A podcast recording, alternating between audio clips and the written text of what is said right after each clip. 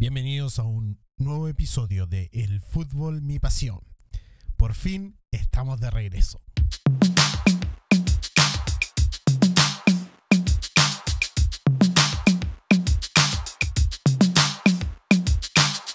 Estamos de vuelta. La verdad, el fútbol no se había visto afectado de esta forma desde la Segunda Guerra Mundial, cuando el fútbol hizo que en Europa se detuvieran los campeonatos y por supuesto también se cancelaron los mundiales, etc. Pero en Sudamérica prácticamente no tuvo injerencia y la pelota siguió rodando. Lo que ha ocurrido en los últimos meses sin duda no tiene parangón en la historia. El fútbol, la pelota, ha dejado de rodar. Pero aunque no haya fútbol, la pelota ha seguido corriendo en nuestros corazones. Las redes sociales, Internet, nos han permitido y nos han invadido con un sinnúmero de retos y partidos antiguos y un sinnúmero de exfutbolistas contando anécdotas de sus equipos anteriores, de sus entrenadores favoritos y no tan favoritos. Así que han sido unos meses interesantes, distintos. Hemos vivido el fútbol en una manera distinta. Por mi parte, traté de hacer el reto del papel higiénico, pero la verdad, en el país donde yo vivo, el papel higiénico es más alargado, es como una toalla de papel y grande, entonces dominarla es como una pelota de rugby. pero hice el intento. Eh, lo otro que hemos podido hacer mucho es poder ver, gracias a YouTube y gracias a excelentes arqueólogos del fútbol, poder ver partidos antiguos que quizás habíamos olvidado o que quizás no habíamos tenido la oportunidad de ver.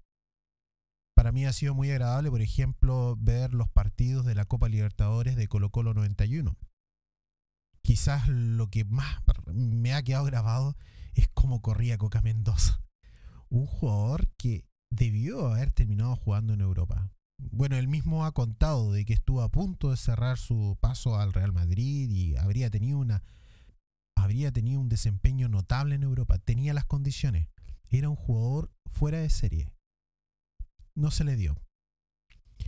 Por lo demás, ese Colo Colo, el Colo Colo 91, destacó por ser un equipo pragmático, muy, muy inteligente, muy estratégico. No era solamente un equipo de jugadores eh, habilidosos como eh, lo han sido, por ejemplo, el Colo Colo de Claudio Borgi. No, era un equipo muy pragmático, con mucho orden táctico y claramente se notaba la mano de Mirko Yossi. Y, y sí, era un equipo muy potente mentalmente. Pero quizás lo que más podría destacar yo de lo que he podido ver en esta cuarentena han sido los registros de la selección chilena en el Mundial del 62. Eh, registros que desconocía, nunca había tenido la posibilidad de ver los partidos completos. Solo había podido ver quizás el gol de Eladio Rojas por el tercer lugar y nada más. Y todo lo demás eran recuerdos de las historias que me contaba mi papá o que también me contaban amigos o padres de mis amigos. Todavía me recuerdo estando en la casa de uno de mis amigos de la infancia cuando me mostró un regalo de su padre, una moneda de sorteo del Mundial del 62 en un partido en el Estadio Sausalito. Oh, increíble. Son recuerdos eh, que son difíciles de olvidar. Pero la oportunidad de esta cuarentena de poder ver esos partidos ha sido bastante interesante. Eh, ¿Qué había, sabíamos antes de ese mundial? Para los, las personas que aún no habíamos nacido. Bueno, habíamos escuchado, por ejemplo, de Leonel Sánchez y del combo que le pegó al italiano, o el gol que le hizo Leonel Sánchez a la Unión Soviética en el norte, a Leviashin, la, araña negra, el gol que se recuerda con la voz de eh, Julito Martínez y su justicia divina. ¿Y qué más sabemos? El gol de Eladio Rojas, el que nos dio la máxima clasificación en la historia de los mundiales. Pero más que eso no conocíamos. Al menos los que no habíamos nacido en aquella época. Pero por ejemplo, el ver el mediocampo de esa selección. Quisiera detenerme en dos jugadores. La conexión que existía entre ellos y también el juego de combinación que hacían, que era Jorge Toro y Eladio Rojas. Jorge Toro mm, casi me recuerda mucho a lo que es Arturo Vidal hoy en día. Un jugador que se come la cancha, pero con muchísima más técnica.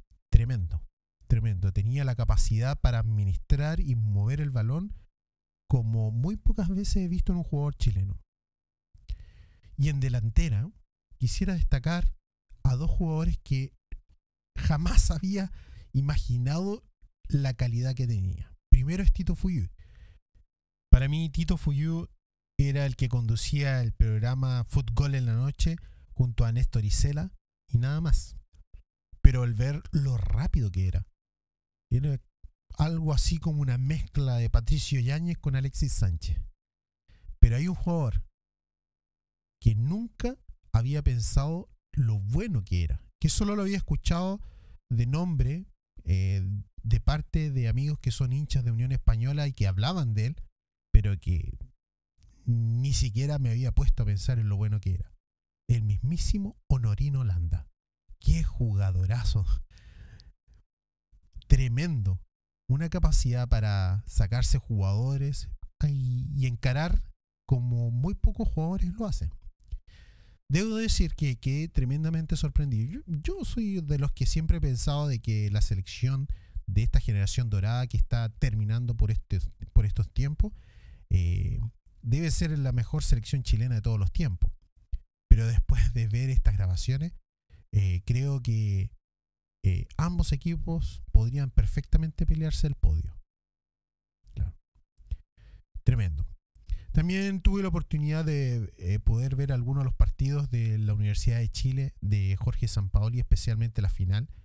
Eh, ese equipo era realmente un tremendo equipo, pero se destacaba principalmente por el juego colectivo y por un mediocampo que finalmente terminó siendo el mediocampo de la generación dorada, con Charles Aranguis y Marcelo Díaz. Eh, y con uno de los goleadores históricos de la selección como Eduardo Vargas. Eh, ese equipo tenía una agresividad eh, realmente impresionante, lo cual lo hacía un, plantel, un, un, equipo bastante peligroso. En ese tiempo Jorge Sampaoli no había acariciado aún todavía los sistemas un poco más eh, controlados o todavía no, no se había embebido o había modificado su forma de visualizar el fútbol con un sistema con más toque y con más control del balón. Para aquellos años, eh, Jorge Sampaoli era un férreo defensor de los sistemas tácticos de Marcelo Bielsa. Y eso lo demostró en la Universidad de Chile, con un equipazo que le permitió precisamente alcanzar la Copa Sudamericana con, con, mucha justicia. Y de ahí me dediqué a ver eh, finales de mundiales. Eh, la final del Mundial de México 86. Un mundial en el cual probablemente Diego Armando Maradona jugó completamente dopado todo el mundial, pero que mostró una capacidad técnica y futbolística fuera de serie. Probablemente deba ser el jugador en un mundial eh, más gravitante de la historia. O sea, eh, han habido jugadores importantes en un mundial, pero un jugador que haya sido tan determinante para su equipo en una Copa del Mundo creo que es Diego Armando Maradona en el Mundial de México 86. Y luego me fui al Mundial de Italia 90. Y ese Mundial lo recuerdo muy bien, esa final la recuerdo muy bien. La recuerdo porque lloré cuando Argentina perdió la final. Eh, lloré junto con Maradona, precisamente. Y no me convenzo aún más, me convenzo aún más todavía de que eh, Argentina pudo perfectamente haber ganado esa final. No tenía el equipo, era un equipo que estaba totalmente destruido, físicamente estaba destruido. Eh, no tenía las piernas que tenía Alemania, pero eh, el penal fue medianamente discutible. Y así también no le cobraron un penal a Argentina antes del 1-0. Así que interesante partido. Luego me fui a la final de Alemania 2006. ¿Qué final? ¿Qué hubiese pasado si Zinedine Zidane no le hubiese pegado ese cabezazo a Materazzi? ¿Habría sido campeón Italia? Todo por un cabezazo. ¿Cómo pudo haber perdido la cabeza de esa forma? Y la última final del mundial que vi fue el del mundial de Brasil 2014. Mundial eh, que sorprendió a todos con una Alemania que destrozó a Brasil, el local, pero que en la final perfectamente la pudo haber perdido. Argentina tuvo varias, varias posibilidades. En quizás la ocasión que más cerca estuvo el mejor jugador de los últimos años del fútbol como Leo Messi de alcanzar eh, la Copa del Mundo. Y eso ha sido mi vagar por el fútbol, los recuerdos, eh, en tiempos de cuarentenas, en tiempos de pandemia, en tiempos en que el fútbol está detenido en gran parte del mundo, donde no hay mucho que ver, solamente recuerdos. Es verdad, extrañamos mucho el fútbol, eh, porque el fútbol es más que circo, como algunos quieren plantearlo. Eh, el fútbol es esperanza también, es alegría es reencontrarse con los amigos, es ir al estadio y encontrarse con perfectos desconocidos y cuando tu equipo hace un gol, abrazarte con los desconocidos. Además, ahora eh, con esta situación y que ha visto al fútbol completamente detenido, eh, nos hemos dado cuenta de que hay muchas personas también que viven del fútbol.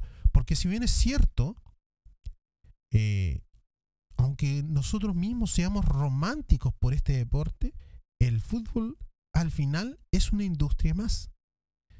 Y esta industria se ha visto afectada. Hay gente que alimenta a su familia con el fútbol. Y no estamos hablando solamente de los futbolistas, estamos hablando de dirigentes, personas que trabajan en los campos deportivos, en los estadios, personas que viven de la venta en los alrededores del estadio y así por el estilo. Los, mismos periodistas. Entonces, muchas de estas personas también están sufriendo.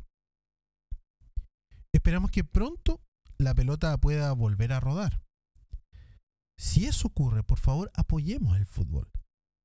Eh, probablemente en tu país eh, no tengas la posibilidad ahora de que se reanuden las competencias, pero cuando eso ocurra, apoyémoslo. En algunos países se ha estado luchando también por ideales o por justicias sociales. Y eso ha afectado también al fútbol, como lo que ocurrió en Chile, por ejemplo. Permitamos que el fútbol vuelva, porque el fútbol no es solamente el circo, como muchos piensan de que es el circo para el pueblo, eh, para que deje de reclamar. No. La gente también necesita alegrías. No todo puede ser estar protestando y reclamando. Necesitamos alegrías, pero también hay mucha gente que vive en torno al fútbol y ellos también necesitan del sustento. Así que no paremos más la pelotita.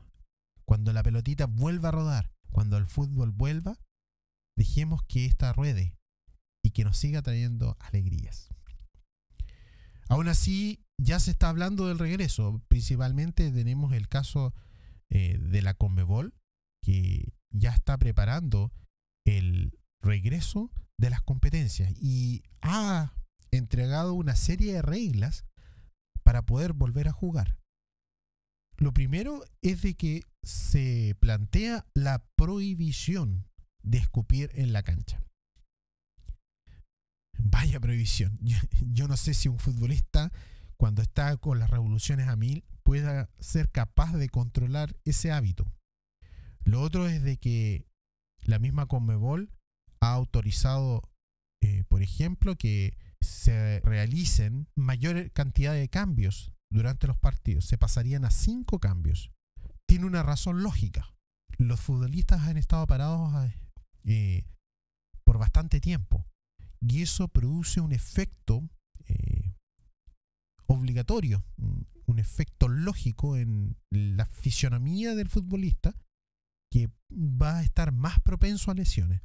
Y con el objetivo de evitar dichas lesiones es de que probable, eh, se permitirá poder hacer más cambios en un partido de fútbol.